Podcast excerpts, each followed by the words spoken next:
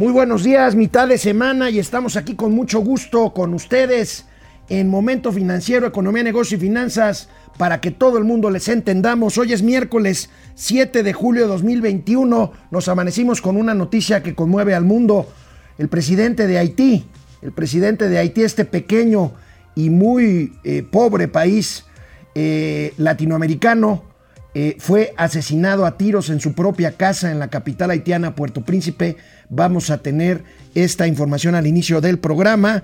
Eh, no solo, no solo, bueno, piden empresarios, piden empresarios respeto a condiciones de inversión a condiciones de inversión. Esto a propósito pues, de los cambios que están promoviéndose en materia de inversión extranjera. El tema del pozo este, que pues se lo están quitando a quien lo descubrió para que lo explote Pemex. En fin, tendremos la reacción de organismos como el CCE y la Cámara Americana, la que eh, pues engloba a los empresarios de Estados Unidos en México, tienen mucho que decir.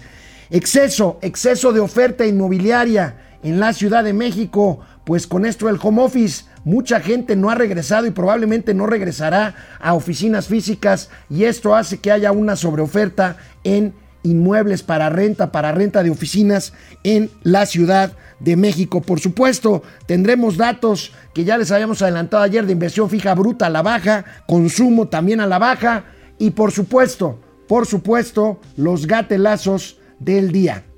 Esto es Momento Financiero. Quédense conmigo, empezamos. Esto es Momento Financiero. El espacio en el que todos podemos hablar. Balanza comercial. Inflación. Evaluación. Tasas de interés. Momento Financiero. El análisis económico más claro. Objetivo y divertido de Internet. Sin tanto choro. Sí. Y como les gusta. Peladito y a la boca. Órale. Vamos, réjete bien. Momento Financiero. Bueno, pues eh, efectivamente una noticia que ha conmovido al mundo esta mañana en Puerto Príncipe, la capital de Haití, este pequeño país muy pobre, muy pobre eh, de América Latina, el presidente de Haití, Jovenel Mois, fue asesinado a tiros en su propia casa, eh, fue baleada también su esposa que está delicada, está grave de salud. Bueno, pues ha muerto el presidente, el presidente haitiano, un país azotado pues por la pobreza, azotado por desgracias, recuerdan el terremoto terrible de hace algunos años, eh, pues conflictos internos, guerra civil, en fin. Bueno, una triste noticia. El presidente López Obrador hoy lamentó este suceso en la mañanera. Lamentamos mucho el presidente de Haití, Jovenel Mois, estuvo en el acto de toma de posición cuando asumí la presidencia de México. Recientemente estábamos por enviar 150 mil dosis de vacunas a Haití, que es un pueblo pobre, muy necesitado de la ayuda internacional. Y esto que sucedió pues es muy lamentable. Vino con su esposa que también falleció en esta ocasión, que fue la toma de posición, y le rendimos un homenaje, el pueblo y el gobierno de México. Bueno, lo lamentamos, descanse en paz el presidente de Haití, el señor Jovenel Mois. Bueno, y tenemos conectado desde Cancún, Quintana Roo, a Mauricio Flores Arellano. Mauricio, ¿cómo estás? Buenos días, ¿qué andas haciendo por Cancún?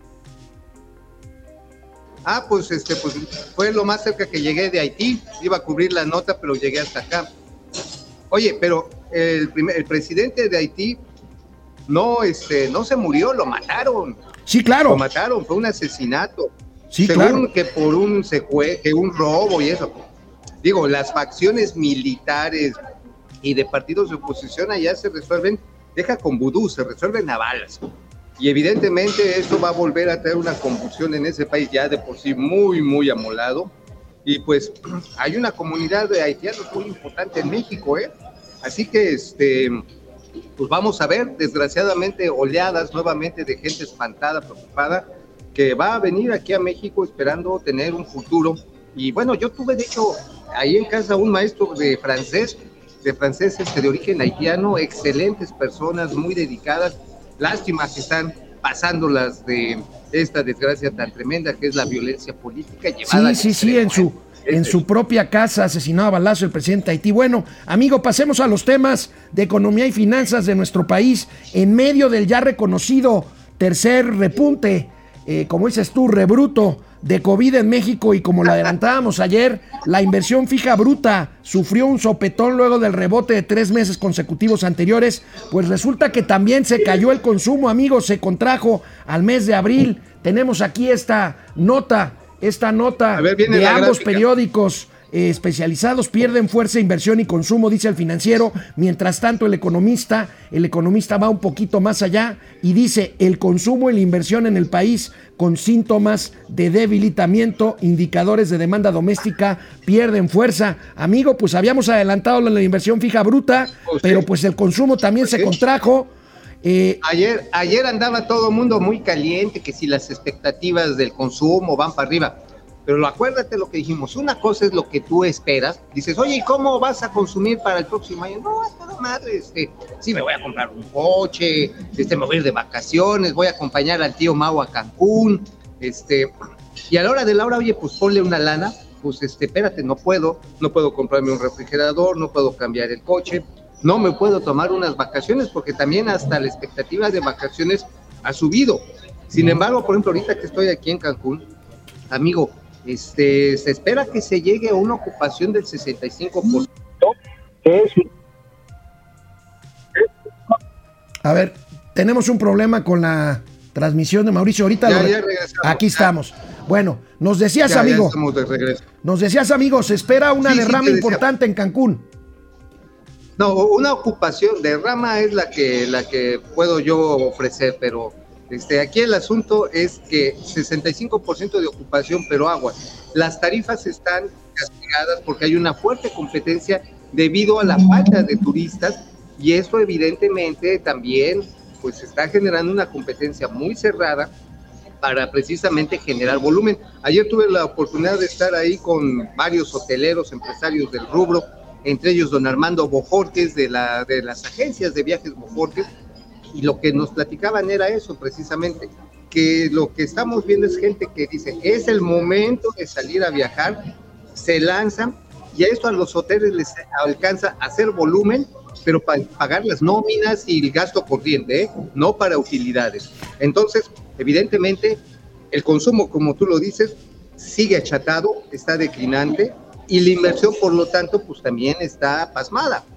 No, ¿Para bueno, inviertes y- en algo momento no va a jalar? Claro, y no nada más la inversión privada, la inversión del sector público, amigo, también mantiene su caída casi 30% anual a mayo y acumula en lo que va del 2021 un descenso de 9.6% enero-abril, eh, apenas alcanza 270 mil millones de pesos.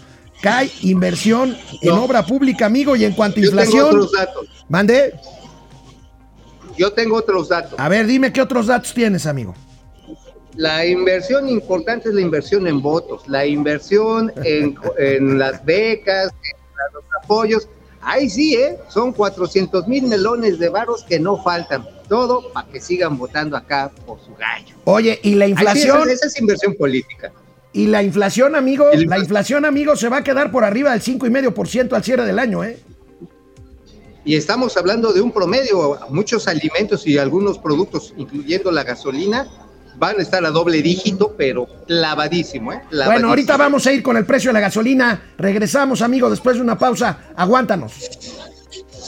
Ok. Hola, Internet. ¿Cómo ven a mi amigo Mauricio ahí en la cocina del hotel en, en Cancún? Te fuiste. Pues, lo tuyo, lo tuyo es ser garrotero, amigo. Pues es que me encanta agarrarte a garrotazos, hermano. Eso que ni qué, ¿eh? Me encanta, así pum, pum, toma la barbón. Bueno, parece Este, pero que sí, vamos, a, este, vamos a retomar la, la comunicación. Tiene hay problemas mucho- con la Iba a comunicación. salir aquí en la te... A Dime. ver, ¿sí me escuchas? Sí, sí, te escucho. Ah, es que te digo, iba a estar ahí con- en, en la terracita que está más chida aquí mi- mirando al mar, pero ¿qué crees? Este, hay harto turista internacional, qué bueno, pero este, hacen unas pachangas y un barullo, todo el tiempo parece que están en un reality show, o sea, que todo el mundo quiere que los vea, entonces sí es medio incómodo este, tomar con calma los sagrados alimentos. Pero aquí Bueno, estoy. Alejandro Méndez desde Querétaro, ¿cómo estás, Tocayo? Fidel Reyes, buenos días, super ratón y super muñeco de este ring que es México. ¿Saben si Rocío, si Rocío Nale fue la culpable otra vez de no llegar a acuerdos en la reunión de la OPEP? No, no, no, no, no. De, de hecho, la otra vez tampoco fue. O sea, ella creyó que sí, pero bueno, más bien ella lo que hizo fue posponer el cierre de la reunión, dizque porque estaba en consultas. Pero no, no tiene nada que ver. Este, es para una investigación del CONACYT, dice Fidel Reyes Morales. Francisco Guerra, a media semana y con una sed, ando peor que Ben Hur en caravana de esclavos, dice Paco Guerra. Ya están listos para nuestro nuevo libro adoctrinador y mata aspiracionistas del tirano. Bueno, es que va a, está escribiendo un, un libro, dice. Es que esa madre, el rendeu. A- a ver, amigo. Es como una monserita, ¿eh? Estamos al A aire, ver, amigo. amigo, ¿ya me escuchan? Ah, no, si es que esta. Ok, no, van- tenemos- Van a venir medio- con pasta suave, pasta medio- dura de colección y, y digital en Kindle de Amazon. El nuevo libro de Andrés Manuel López. Obrador. Fer Rangel, buenos días, Fer. René Franco, excelente mitad de semana. Fer Rangel, ayer falló mucho y se cerró la transmisión por Facebook. Bueno, pues estamos en eso. Francisco García, buen día con el agandalle de Pemex. ¿En qué va a terminar esta historia? Este, pues va a terminar en que este, pues vamos a perder todos los juicios y aquí van a estar tus, tus majes pagando las cuentas. Vas a ver. José Tenorio, buenos ¿eh? días, estimados financieros. A la hora de la mejor información está en curso. Gracias. Francisco Guerra, amigos, por favor no dejen de cuidarse. Esa tercera ola se ve pequeña, pero trae ganas de revolcarnos. Bueno, vamos a la tele. Bueno, pues eh, hablábamos ahorita de inflación. Bueno, la inflación, según las expectativas de los especialistas consultados por Banamex, cerrará este año pues por abajo de 6%, pero no mucho, 5.6%, muy por arriba, muy por arriba de la expectativa del Banco de México, que es 3%, hasta el año que entra podría acercarse al 3%, más bien hasta el siguiente año, hasta 2000, hasta 2023. Y bueno, pues este 5% es la tasa de interés de referencia y ayer y ayer que hablábamos de los precios del petróleo, pues tenemos que en algunos lugares, en algunos lugares el precio del litro de gasolina sobrepasó, amigo Mauricio Flores, sobrepasó ya los 21 pesos por litro de gasolina. Tenemos esta tabla, amigo. Pues vaya, pues vaya que sea gasolinazo. No, no, no, no. Yo tengo otros datos. Hoy el presidente dijo que iba a ser la empresa de distribución de gas para que no la andes haciendo de gas. El problema está en que ya tiene una empresa distribuidora de gasolina, Pemex, en la que finalmente pues es la marchanta del mercado. Esa es la que marca cuando menos en las definiciones de precios locales, porque finalmente pues el petróleo sube, está subiendo a nivel internacional y pues no hay manera de que lo podamos este que lo podamos amortiguar, salvo con los estímulos fiscales que hablábamos, amigo, que como el chorrillos, chorritos se hacían grandotes, se hacían chiquitos, y de esa manera es como vamos peloteando, pero con cargo al erario o cargo a los consumidores. Finalmente, eh, es una realidad ineludible en la medida en que los combustibles varían de precio, así varía, y aquí ya lo ven, los precios máximos, ¿cómo está? En Mójica, Michoacán, 22 barotes, mano, así que no vayas a Michoacán, ¿eh? Aparte de la inseguridad, te dejan ir el precio de la gasolina a 22, igual que en Santa. María, Zacatepec, Oaxaca, Juárez, Nuevo León, 21.95, Mochi, Sinaloa también por ahí, en Chila, en el estado de Puebla, Mira. 21.60, amigo, hasta en Champotón, En Campeche, Champotón. está casi a Y 21.50. Cu- Cuaxtla, Cuaxtla, cerca de donde está la refinería ahí de, de Veracruz, este, pues mira, hermano, pues ahí va, 21.45% y Camargo, Chihuahua, bueno, allá se entiende porque no hay refinerías, tienen que llevar transportado o este, en pipa, porque pues, tampoco hay muchos ductos. Oye, qué cosa tan notable, ¿eh? Y esto le va a estar pegando al precio de todos los demás productos. Así es, sí, claro que sí. Oye, amigo, y lo adelantabas ahorita, precisamente, el presidente... oye, oye. Breaking news, breaking news. A ver, amigo. Está llegando aquí un gran amigo de Ryu que se llama Luis Ortiz. Mira, a ver, que a ver que se, que se acerque, que se acerque. Mira aquí, a ver. Saluda aquí a Alejandro Rodríguez de Momento Financiero. Buenos días, Alejandro. Hola, ¿cómo estás? ¿Cómo va Ryu? ¿Cómo va Ryu allá en Cancún? Que cómo va Ryu en Cancún. Excelente, excelente. Espero que no estés envidiando mucho a tu colega, pero te esperamos muy pronto para que lo puedas visitar. Muchas gracias por ¿Eh? allá. Por allá los iré a visitar con mucho gusto. Hay que tomar medidas, por supuesto. Órale. Estoy seguro que Ryu las está tomando. Yo estoy tomando medidas, por ejemplo, de 60, 90 revienta. Voy bien en las tomas de medidas. Muy ¿eh? bien. Bueno, ahí- ahí la llevo. pues seguimos, seguimos con Momento Financiero. Saludos por allá, por Cancún. Saludos a los hoteles Ryu. Por cierto, Andrés Manuel López Obrador, ahorita lo decía eh, Mauricio Flores Arellano, adelantó hoy que ante, la, que ante la escalada de los precios en el gas doméstico, pues simplemente se constituirá ya una empresa pública que distribuirá gas barato. Vamos a ver cómo se va a llamar. Así lo anunció el presidente de la República hoy en la mañana. Ya estamos preparando la creación de una empresa para distribuir gas, precio justo, gas bienestar se va a llamar.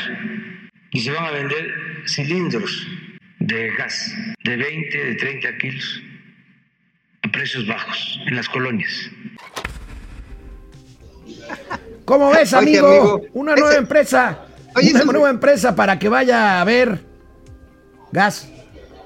Oye, oye, pues ahora sí que pues hay que ir a ver dónde va a estar ese gas, porque, oye, la vacilada está re buena. Quien fija los precios, ahora sí que de manera de piso máximo, pues es petróleos mexicanos, otra vez, aunque el precio internacional marca la pauta. Oye, pero, a ver, ¿cuánto te gusta que se le necesite invertir para que te, te pongan el gas y no la hagas de gas ahí en tu colonia obrera? No, mira, va a acabar siendo una empresa que simplemente compre el gas a un precio de mercado y lo venda más barato y entonces la diferencia se convierta en un subsidio que a su vez se convierta en un inmenso, en un inmenso agujero presupuestal de los que abundan ya en Bueno, este otro país. elefante blanco. Otro elefante blanco, digo, ya está el mamut de Santa Lucía. Ya tenemos este, los elefantitos ahí del transísmico, tenemos los de los caminos en Washington. Entonces, pues otro elefantito blanco, ¿cuál es la bronca? Oye, nada más ahí te va, una pipa así de las chonchas, así de las que les dicen salchichas, así cuando, largotas, que cuando las ves así hasta le haces, "Mm". esas cuestan entre 5 y 8 melones de varos. Ahora, unas de las que son más pequeñas, de las que van ahora sí, pues, eh, en de colonia en colonia y puebleando, pueblando, barato, salen 2 millones de varos. ¿Cuántas crees que se hacen falta para que den este servicio competitivo contra los malditos monopolios? Pues a lo mejor, a lo mejor acaba Marcelo Ebrard yendo al mundo a comprar ahora pipas de gas. Ya ves que compró pipas de gasolina, ahora pipas, o cilindros. Pues sí, ahora. O cilindros, órale, sí. Oye, estaría bien que llevaran ahí a los amigos de la Secretaría del Bienestar a que anduvieran con sus cilindros así y gritaran, el gas bienestar. Oye, amigo. Gas bienestar. Oye, amigo, fíjate que ante el cambio de reglas en materia de inversión energética y concretamente en el tema que comentábamos ayer del pozo este petrolero Sama, los empresarios levantaron la voz. Ayer en una reunión en Concamín, el presidente de la American Society of Mexico, que, bueno, pues eh, agrupa empresas norteamericanas que tienen negocios en nuestro país, Larry Rubin, su presidente, dijo lo siguiente, mira, escucha. Bien. pero definitivamente es importante hacer notar que el TEMEC es un instrumento vital en el comercio, no nada más bilateral, sino el comercio trilateral, y continuará siendo eso, un instrumento. Claro está que eh, de igual forma se necesitan mandar señales muy claras eh, por parte de México para poder atraer las grandes inversiones de Estados Unidos y que estas mismas no se vayan a otros países o mismo se queden en Estados Unidos eh, también. Entonces, eh, eh, creo que, que eh, en realidad eh, nosotros y las empresas americanas en México eh, creemos en un mercado abierto que beneficia a la libre empresa y a su vez también al consumidor mexicano. Por eso también quisiéramos solicitarle eh, respetuosamente al presidente de México eh, que no permita que las últimas acciones de la CENER con respecto a empresas como Talos eh, se den, eh, particularmente porque esta es una de tantas empresas norteamericanas que han apostado por el porvenir de México, por el porvenir de generar empleos en el país y las señales a los mercados financieros eh, pues ponen en entredicho la buena disposición que el presidente López Obrador ha comentado sobre la, generado, la generación de empleos y de inversión hacia México. Así, así está de bien, amigo. La verdad es que habló como, Larry habló como su hermano este, postizo. ¿Sí sabes cómo se llama? Su, es Larry Ata. Este, habló con esa prontitud y con esa fortaleza. Porque sí, ahora sí que, este, ahora sí que no la Winston Flammers. O sea, ¿cómo que estamos invirtiendo, tenemos un acuerdo y de repente no me cambias ni siquiera las reglas? Te brincas las reglas. eso todavía es mucho más punible en cualquier tribunal internacional. Y te digo, amigo, estoy anticipando, vamos a perder, vamos a gastar en... Vamos, vamos a un corte, amigo, regresamos. Bueno, regresamos aquí a Internet. Paco García, ¿cómo estás? José Almazán Mendiola, Pepe, buen día, dice Koji Kabuto y Sayaka Yumi de las finanzas. ¡Ah, caray! Órale, ahora sí que estamos para las mangas japonesas. Francisco Guerra, yo, yo no, sé qué alegan. Mande, amigo. Que no estamos como las estamos como mangas japonesas, no como las mangas del chaleco. yo no sé qué alegan en Pemex y ya salieron a decir que no tienen la capacidad de operar esa plataforma. Se refiere, se refiere a Sama. Lo único que saben hacer en esa empresa es endeudar. Bueno, este, Dani Pinedín Pidán, hola Alex, buen día. Sé que no quieres hablar del quién es quién en las mentiras del nuevo show del presidente, pero la reflexión que me deja es que todas las demás noticias de crítica hacia ese presidente y su gobierno son ciertas. Bueno, vamos a tener un gatelazo justamente hoy del quién es quién de las mentiras de los miércoles, amigo. ¿Cuándo fue? Fue ayer, ¿verdad? No, es hoy, es hoy. Hoy fue. Hoy fue, hoy fue. Ah, eh, es el miércoles de plaza, miércoles, miércoles. de plaza en Palacio Nacional. Depredador mercenario. Saludos desde el trabajo. Hay que decirle al tío Mau que no se enoje en el avión. Ah, vamos a hablar de Viva Aerobús. Es que ayer andaba como loco en Twitter, Mauricio. Andaba como loco, andaba como perro rabioso. Oye, es que la verdad, este, Viva Autobús sí es una cosita, pero como para echarle al perro, ¿eh? Digo, yo entiendo que hay gente que dice, pues, este, es para lo que me alcanza. Y pues para lo que te alcanza, para lo que te acomodan, ¿eh? Te sale más caro el caldo que las albóndigas, neta, ¿eh? Servando González Muñoz, triste noticia de Haití, ciertamente.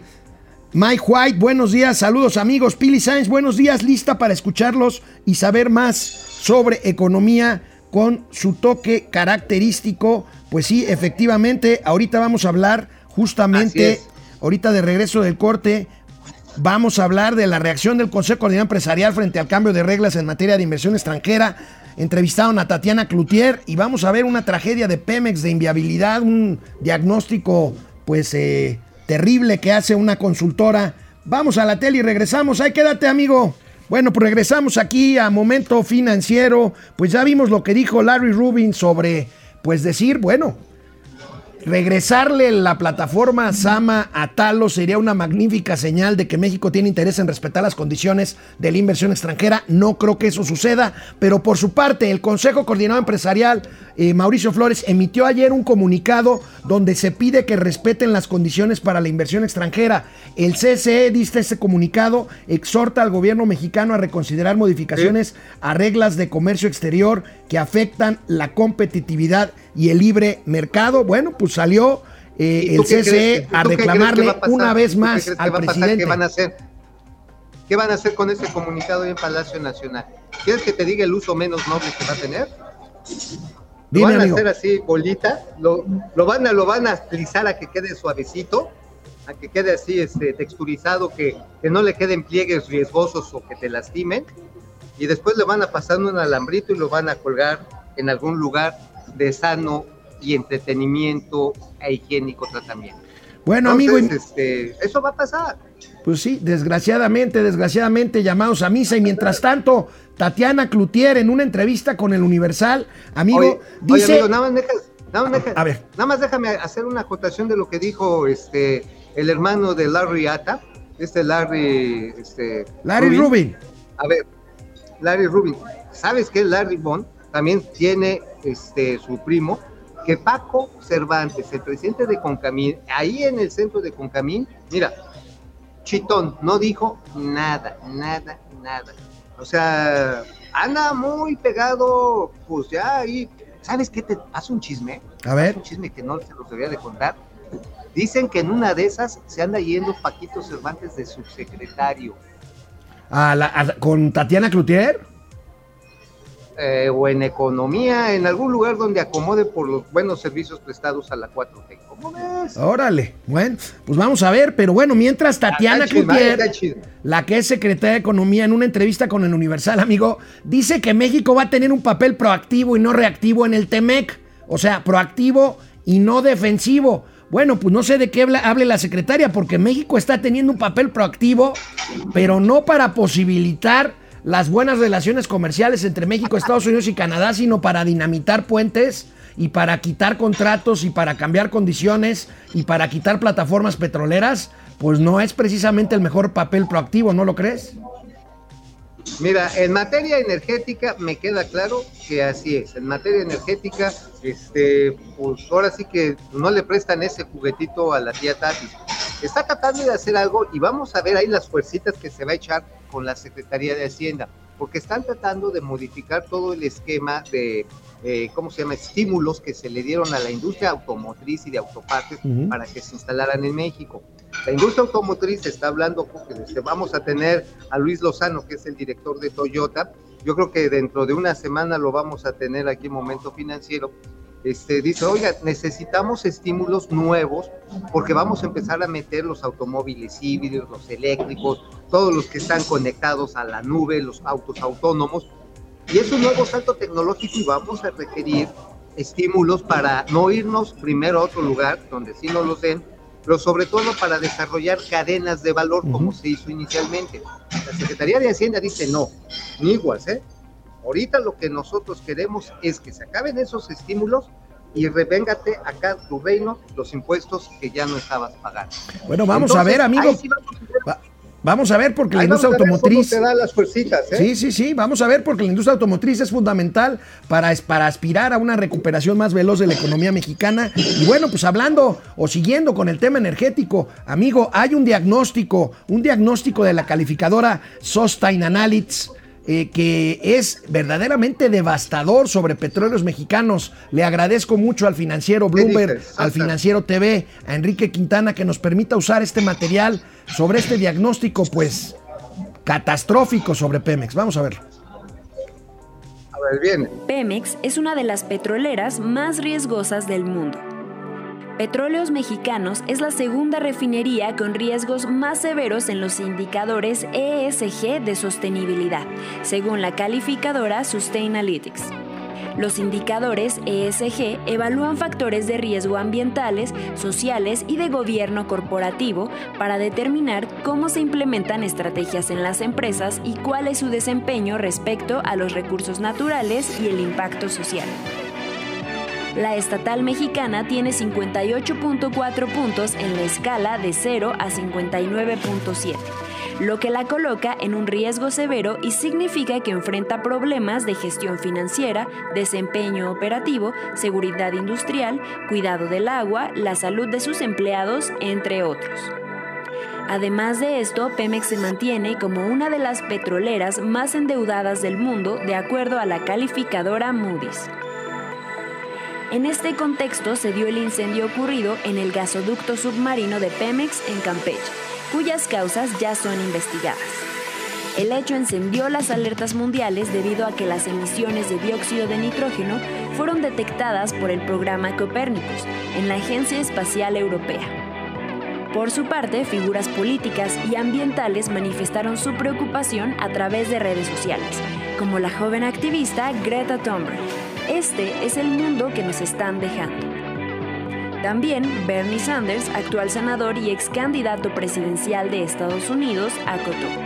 Por favor, no me digan que poner fin a nuestra dependencia de los combustibles fósiles es demasiado radical. Esto es radical. Mientras tanto, la construcción de la refinería Dos Bocas y la compra de Deer Park son dos de los proyectos más importantes para el presidente López Obrador y el desarrollo de combustibles fósiles el eje de su política energética. ¿Cómo ves, amigo? Mira, el problema, amigo, el problema, amigo, me queda claro. No es que refines, el problema es que refines mal. el problema no es que extraigas, que extraigas mal. El problema no es que tomes deuda, sino que no la puedas pagar porque no tienes capital de trabajo.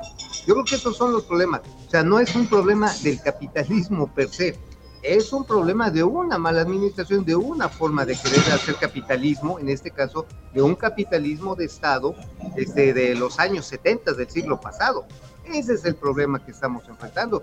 Y no le falta razón. Por cierto, Mexicanos Unidos contra la Corrupción eh, sacó también un reporte en el que señala que algunas de las refinerías de Pemex, esto hace un mes, se encuentran en las de mayor nivel de emisión de dióxido de carbono. Y aguas, como lo hemos dicho, amigo, eso al rato nos va a caer la voladora, pero cañón, nos va a caer la voladora con el asunto de los dumpings ambientales. Al rato, oye, este, no sé, cierto producto, no sé, ¿qué, ¿qué te gusta que exportemos, amigo? A ver, dame un ejemplo. No, pues este, aguacate. aguacate va a decir, oye, ese aguacate los agarraron y lo sacaron en camión, este, de allá de, este, de la Sierra Michoacana, con combustible que, que, está lleno de, de, este, de azufre. Pues, por supuesto, si trae azufre, nuestro paladar sufre y tómala, nos la van a dejar caer con un arancel. Te aseguro que en dos años vamos a ver este tipo de sanciones, ¿eh? O sea, no es, no es, o sea, o sea, yo sé que el aguacate a ti te gusta así en costales y todo el rollo, pero es uno de tantos ejemplos de los que nos puede les voy a andar pasando próximamente. Bueno, amigo, de regreso del corte, además de que podremos escuchar tus comentarios sobre de qué escribiste hoy, pues nos contarás tu experiencia en Viva Aerobús, que anda buscando capital para poder, pues tener lana y poder cubrir el mercado que está dejando libre Interjet, amigo. Así es, órale, ahorita retachamos y ya después me tengo que cortar porque todavía tengo que sufrirla en regresar en Viva Autobús a la Ciudad de México. Juro, perjuro por mi Madre Santa, es la última, última vez que me subo a esos. Bueno, vamos a una pausa, vamos a una pausa y regresamos. Bueno, Internet, ¿cómo están? Alfonso Rivera, buen día. Stan y Oliver de las finanzas desde Cuernavaca. ¿Quiénes son Stan y Oliver, Ah. amigo? Eh, pues, el gordo y el flaco, hermano. Ah, claro. Pero pues seríamos, los- seríamos el 00 bongocero. Claro, claro, claro. ¿Cómo pudo, cómo pudo, cómo pudo, este, cómo pude olvidarlo? Leti Velázquez, se traba el audio, bueno.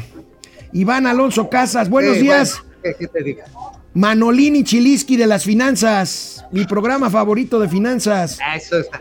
Francisco Valeriano, ¿puedes explicarle el Eso, asunto de Sama? Ya se los habíamos dicho. Bueno, rápidamente, amigo, corrígeme si estoy mal. 2015 se otorga en una ronda petrolera a una empresa, Talos, la posibilidad de explorar profundamente en el Golfo de México y con la condición de que si encontraba petróleo, ellos lo explotarían. Bueno, encontraron petróleo y ahora Pemex quiere pues meter el popote y sacarlo él.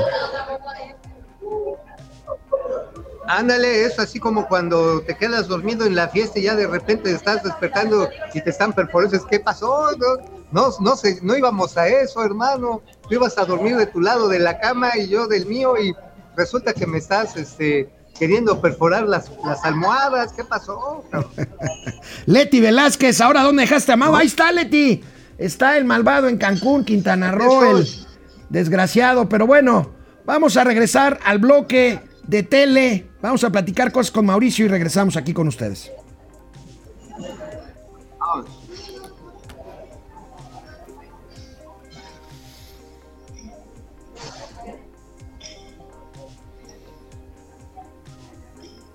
Bueno, pues como les decía, Viva Aerobús, la empresa de Roberto Alcántara, está buscando capital, por eso quiere salir a la bolsa. ¿Para qué? Para tener recursos con qué poder cubrir el mercado que ha dejado libre Interjet, que ya tiene muchos meses sin volar. Y bueno, aquí tenemos, aquí tenemos la imagen de Viva Aerobús y la gráfica que nos regalan nuestros amigos del financiero sobre cómo ha crecido en la participación de mercado de Viva Aerobús a mayo de 2021. Tuvo un alza en 2021 del 19% respecto al 2019 antes de la pandemia por la recuperación del sector y la quiebra de Interjet.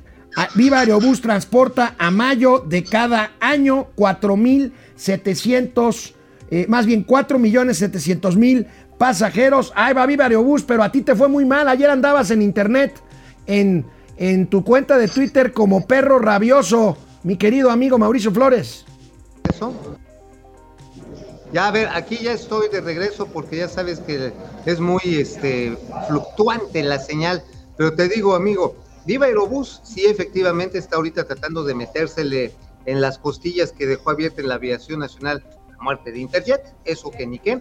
Está ofreciendo productos en apariencia más barato, pero te cobran hasta por echarte un pedo. Perdón, Amigo. o sea, todo te lo cobran. Amigo. A ver, amigo. A ver, no, es cierto. A ver, es una ruleta. Tú entras a la página, empiezas a hacer tu selección, porque hoy ya mucha gente, precisamente para evitarse el costo de la emisión del boleto, lo hace en línea o llega con el primo, el tío que, que les resuelva.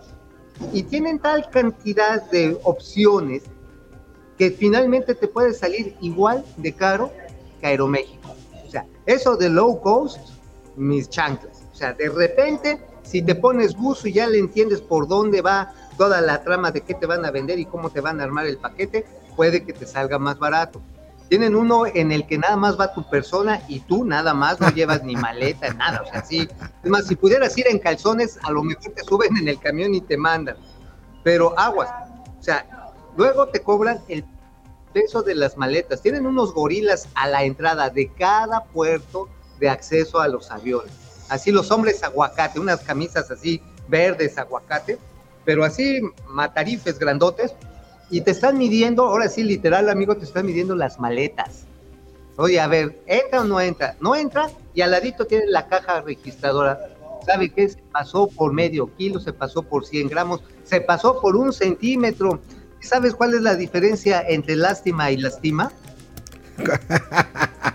Son 800 varos, amigo. ¿Por qué? Porque 800 varos es lo que te cobran porque te pasaste de peso en la entrega de las maletas, compadre. Entonces, además, imagínate, ayer, yo, además la puntualidad no se les da, neta, en el aeropuerto de Ciudad no se les da. Sabes que te agarras y ya tienes hambrita y como que sed, y ok, dices, está bien, están en su derecho de vender al precio que quieran, pero una mendiga chela con unas papas sabritas de quién sabe qué siglo, 170 varos, carnal. Mejor Ya deja, sientes con tu ya deja de chillar, pronto. ya deja de chillar y platícanos, y Medio- platícanos de qué escribiste hoy, amigo. medio, medio. Ah, escribimos de Televisa, mi estimado amigo, prueba superada, prueba superada. Oye, sí, oye, aumentó 10.2% los ingresos en el segundo trimestre y en términos anualizados la utilidad bruta, neta, perdón, la neta del planeta, 24.2%, o sea, realmente. ¿Y dónde estuvo mucho del poncho de Televisa? Estuvo nada más ni nada menos, amigo, que en la alianza, bueno, la asociación ya totalmente consolidada con Univisión. 36% de las acciones ya formaron en mayo pasado el corporativo que une los activos y también, por supuesto, este, los y esto, brother, está generando también, pues, contenidos allá en los Estados Unidos, el fútbol. A ver, hay 60 millones de paisanos y latinos que le van al fútbol mexicano y los muchos de los derechos de los trae Televisa y los trae también TV Azteca. Es un gran negocio, es una gran oportunidad que traen ahí, ¿eh? Oye, amigo, ¿y cómo le va a ir a Televisa y Azteca con los Juegos Olímpicos que pues van a tener en la televisión pues eh, la, la vía de salida exclusiva? Siempre es un gran evento, pues, pero, pero vaya, ahora sin público allá en, en Tokio, pues me imagino que tendrán buenas expectativas.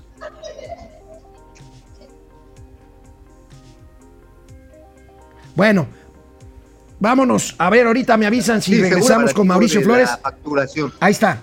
Ajá. Entre 6 y 8%, ¿eh?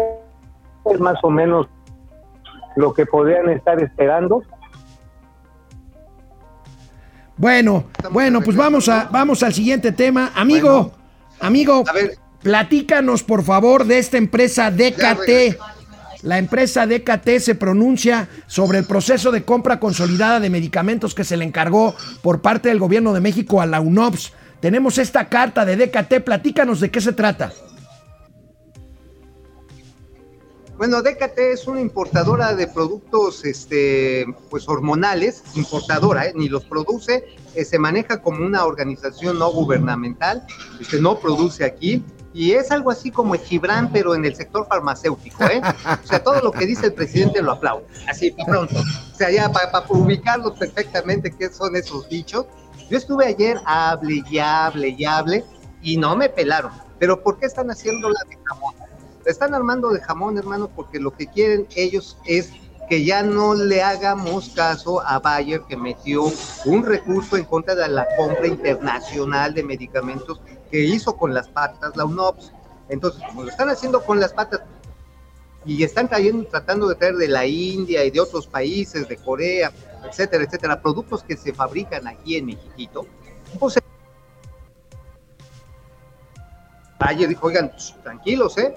Yo tengo planta y yo no estoy de acuerdo en que vayas y me, me sobajes mi producto trayéndolo no sé de dónde. Entonces, déjate, importa. O sea, en pocas palabras, es una importadora de productos hormonales y actuó por hormonas. Yo diría, por hormonas y mandato del señor Hugo López Gatel. Así te la pongo, ¿eh? Pues ahí te, entonces es una importadora chaira. Ah, ándale, es la Imporchaira. Chaira, Oye, amigo, ya para, ya para dejarte ir, este, tienes una nota importante sobre OHL, esta empresa constructora de origen español. Cambia de nombre. Se parece el nombre, pero cambia de nombre. Y aquí tenemos la nota correspondiente, pero platícanos por qué cambia de nombre OHL. Bueno, de entrada porque ya tiene socios mexicanos mayoritarios, la familia Amodío, Luis y Mauricio Amodío, pues ya tienen más del creo que 32% de las acciones y en vez de antes era Obras con Guartelaín, ahora es Obras con Guartelaín y Amodío, o sea, ya los cuatro apellidos. Y aquí de esta manera los mexicanos lo que están haciendo pues es sacar al anterior grupo de control que metió en muchas broncas a UHL en escándalos de corrupción, de obras hechas con las patas, de subcontratación tramposa. Bueno, ya se chispó ahí. Y lo interesante es que ahora este grupo de control pues maneja activos por varios cientos de, no cientos miles, sino por miles de millones de dólares, algo así como 6 mil millones de dólares en una serie de activos que hay en el mundo, carreteras, puentes en, en Europa, en España es la principal empresa constructora. Y bueno, pues en México no le ha ido bien en este sexenio, no le ha podido pegar prácticamente a ninguna obra, pero ¿qué crees, amigo? Sí les ganó los Amodío, no HL, sino los Amodío, pues le ganaron ya desde el año pasado a la Comisión Federal de Electricidad un arbitraje internacional por 320 millones ah, de dólares en la infructuosa construcción de la presa, de la presa Malpaso 2. Ese sí fue un malpaso. bueno, vamos a ver cómo les va a OHL con su nuevo nombre ahora en lo que queda de la 4T. Mauricio, buen viaje de regreso. Te veo mañana aquí en el estudio. Canal 76 de Easy, canal 168 de Total Play. Volvemos. Bueno, la internet ya se fue Mauricio. Se supone que viene de regreso. Ustedes le creen, yo creo que va a la playa, se regresa hasta en la, hasta en la noche. Ah, bueno, aquí me está mandando Dani Rosas de Stan y Oliver, si efectivamente es el gordo y el flaco. Bueno, pues ya, ya, ya nos harán un meme aquí nuestros amigos de la producción. Este, la verdad es que sí se me fue la onda. Grandes personajes. Este, eh, Iván Alonso Casas, buenos días, Manolini Chiliski de las finanzas. Este, ya expliqué el tema de Sama, mi querido Francisco Valeriano, Betty Velázquez, Francisco García. El presidente vuelve a remeter contra la prensa por decir la verdad de Morena. ¿Qué esperaba? Bueno, sí, Paco, lamentable hoy, por ejemplo, el, el segundo miércoles del Quienes Quieren las Mentiras, pues se convirtió en un recuento de notas negativas, pero ya ni siquiera contra el presidente de la República o contra su gobierno, sino contra Morena el partido, pues que no se supone que es presidente de todos los mexicanos, que no se supone que es un ejercicio de rendición de cuentas para todos los mexicanos y no un foro de defensa de los ataques de la prensa en contra del partido en el poder de Morena, pues ahí se los dejo de tarea. Este Leti Velázquez dice virtual Hoggy Gots, Gotis, quién sabe qué me quiso decir. Bueno, ya. Están en drogas. A Mauri Serranov le contesta Leti Velázquez, pues allá ustedes. Leti Velázquez le vuelve a contestar a Mauri Serrano, bueno, pues ya, está bien. Francisco Valeriano Mau se quedó afuera del Torito dormido, está en Cancún, allá afuera de, del Sugar. A Mauri Serrano, el peje se ve muy medicado, no debería manejar el país así. ¿Te parece, Mauri? Este, hoy sí está un poco más pausado que de, que de, que de costumbre. A Mauri Serrano, tío Mau, salúdame a Majo, si es cierto. Majo anda por allá. Leti Velázquez, si seguimos así con López estaremos en la misma situación que Haití. Ojalá y no, que la boca se te haga chicharrón. Haití es el país más pobre del mundo. Eh, Oscar Hernández Oropesa, qué mal se la pasa el tío Chairicio. Carol Gutiérrez, eh, Alma Lilian, Francisco Valeriano dice Silvano, se refiere yo creo que al gobernador Michoacán, debe presentar sus pruebas a ente jurídico. Bueno, ya se reunió con el fiscal y dice que le fue bien, va a presentar una denuncia sobre la participación del narco en las elecciones de Michoacán. Gracias, nos vemos mañana, pero nos quedamos aquí en la tele en el último bloque. Bueno, otro de los indicadores que nos dice que la economía pues no va tan bien como por ahí llegan a decir es que todavía no se recuperan todas las actividades físicas en las oficinas. Hay muchas personas que aún siguen haciendo home office y probablemente se queden así por mucho tiempo más. Bueno, después de la pandemia, la renta de espacios, la oferta inmobiliaria pues de espacios para oficinas en la Ciudad de México se ha caído dramáticamente. Tenemos aquí los datos de nuestros amigos del Universal. Saludos al querido y admirado David Aponte. Vacantes 17% de oficinas en la Ciudad de México a causa de la pandemia. Pues es una gran sobreoferta de espacios pues que están desocupados. Fíjense, les tengo otro dato. Solamente en Santa Fe, en el poniente de la ciudad, si ustedes no conocen la Ciudad de México, es la zona más cara del país junto con San Pedro Garza García de, de Monterrey, cerca de Monterrey, Nuevo León. Bueno, pues en Santa Fe, ahí donde hay cientos de edificios modernos, altos, erguidos, orgullosamente ahí. Bueno, ahí hay una sobreoferta de 28.4%, o sea, 28.4% de disponibilidad en espacios inmobiliarios para renta de oficinas. Vaya, vaya situación, vaya situación. Bueno, pues antes de ir, antes de ir a los gatelazos del día en materia internacional, este fin de semana se va a llevar a cabo la Junta Ministerial del Grupo de los 20 y previamente pues han habido ahí acercamientos ahí, parece que Joe Biden quiere acercarse a Xi Jinping, el presidente chino, quieren arreglar ahí las cosas, creen que pueden coexistir, pero bueno, la secretaria del Tesoro americana, eh, eh, Janet Yellen, pues insistirá, dice en el grupo del G20, como podemos ver en esta imagen, insistirá en aplicar el impuesto mínimo global, esta tasa impositiva mínima para grandes corporaciones transnacionales. Ahí tenemos a Janet Yellen, que fue presidenta de la Reserva del Banco Central de Estados Unidos y que ahora es la secretaria del Tesoro de Joe Biden. Todo esto, insisto, de cara a la reunión ministerial del G20 a celebrarse este fin de semana, que por cierto será el último evento internacional al que asista como secretario de Hacienda y por lo tanto representante del gobierno de México, el secretario de Hacienda Arturo Herrera. Tengo informes, tengo informes directos del ala norte de Palacio Nacional, donde despacha el secretario de Hacienda, de que después de su regreso de este viaje a Europa para participar en la reunión del G20, el secretario de Hacienda regresará simplemente a entregar la oficina a su sucesor, Rogelio Ramírez de la O, y a esperar los tiempos los tiempos legislativos, primero en el Senado, para que lo pueda aprobar como próximo gobernador del Banco de México y luego esperar a que termine el periodo de Alejandro Díaz de León, que termine el 31 de diciembre de este año, para que tome el control del Banco de México y de la política monetaria en este país, de la institución autónoma que debe ser el Banco de México, Arturo Herrera, a partir del primer día del próximo año de 2022. Bueno, los gatelazos. El primer gatelazo del día es de Andrés Manuel López Obrador. Fíjense, la paradoja, la paradoja del día. Miren lo que dice el presidente López Obrador justo, justo el día en que presenta por segunda ocasión su sección ¿Quién es quién? en las mentiras en Palacio Nacional. Presumir, ofrezco disculpa por anticipado, que no se enojen mucho nuestros adversarios. Además, no hay que perder el sentido del humor. Pero les voy a informar sobre una encuesta que se hace a nivel mundial sobre los presidentes. ¿Y qué creen? El de Tepeita, ya saben quién, está en primer lugar en aprobación. Pues ¿quién creen? pues él. Es eh, curioso que el día del quién es quién en las mentiras, pues el presidente salga a decir que aunque nos enojemos, dice, eh, aunque no le creamos, pues yo no debo por qué no creerle, no mostró la encuesta, de cuál encuesta se trata, por lo menos yo no la vi, pero que el mejor presidente del mundo es, pues es, ya sabes quién, él mismo dijo, él mismo dijo, ya sabes quién, eh, pues refiriéndose, refiriéndose a él mismo.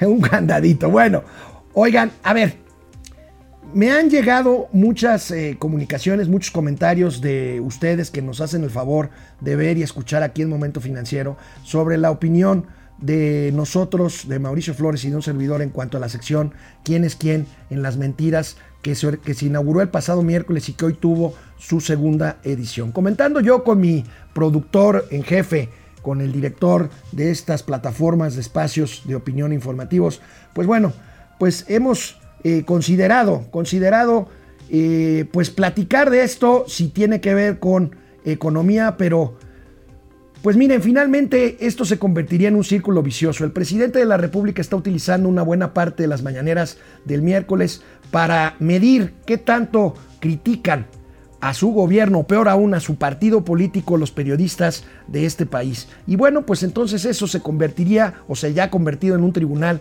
con el que nosotros no estamos de acuerdo. Yo creo que esos espacios, si el presidente dice que es un diálogo circular, pues él es el jefe del Estado y el gobierno mexicano, tiene por supuesto derecho de réplica, pero no creemos que tenga eh, derecho, ni facultades, ni razón jurídica para convertir a la mañanera en un espacio en donde se señale como si fuera un tribunal, como si fuera un censor, como si fuera un, un comité de notables que dicen qué es la verdad y qué es la mentira, sin simplemente, más bien, sin mostrar prueba alguna, simplemente diciendo, pues esto dijo fulano de tal y esto es mentira, pues simplemente ¿por qué? Pues porque aquí lo decimos. Y si el gobierno lo dice, pues es Hubiera estado bien que el encuentro que sostuvieron o el debate que sostuvieron Jorge Ramos, el periodista de Univisión, con el presidente de la República ayer, pues hubiera sido hoy precisamente porque justamente Jorge Ramos le decía, señor presidente, según sus propios datos, la violencia ha crecido y la pandemia fue mal manejada.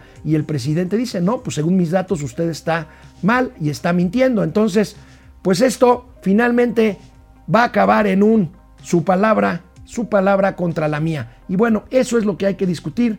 Aquí está la posición editorial de este espacio de momento financiero. Estaremos analizando esto cada miércoles, pues de acuerdo a los temas que se vayan tocando. Pero reiteramos, nosotros los medios de comunicación estamos para señalar, para criticar y bueno, si hay algo que nos tengan que desmentir, bienvenido, lo discutimos, reconocemos cuando nos equivoquemos y así, y así todos todos contentos y todos en paz. El gobernador de Veracruz, Cuitlagua García, no puede faltar ya una semana completa a los gatelazos. Aquí habla, aquí habla de la situación de inseguridad en su estado, en Veracruz. En una zona urbana hay que afinar la actuación policial, pues a los eh, delincuentes no les importa la vida de las demás personas. Ellos podrán agreden, este, no les importa si hay gente inocente o no. A nosotros sí. Y por lo tanto, quizá convendría revisar qué casos sería mejor retirarse, no responder directamente la agresión. Retírense antes de que los maten, dice el gobernador de Veracruz. Qué horror. Bueno, me reiría si no fuera porque es dramático, pero bueno, ustedes dirán qué tan, qué tan terrible o qué tan irónico es esto. Bueno, mañana, mañana ya será jueves y aquí estaremos en Momento Financiero, Economía, Negocios y Finanzas, para que todo el mundo les entendamos. Nos vemos mañana.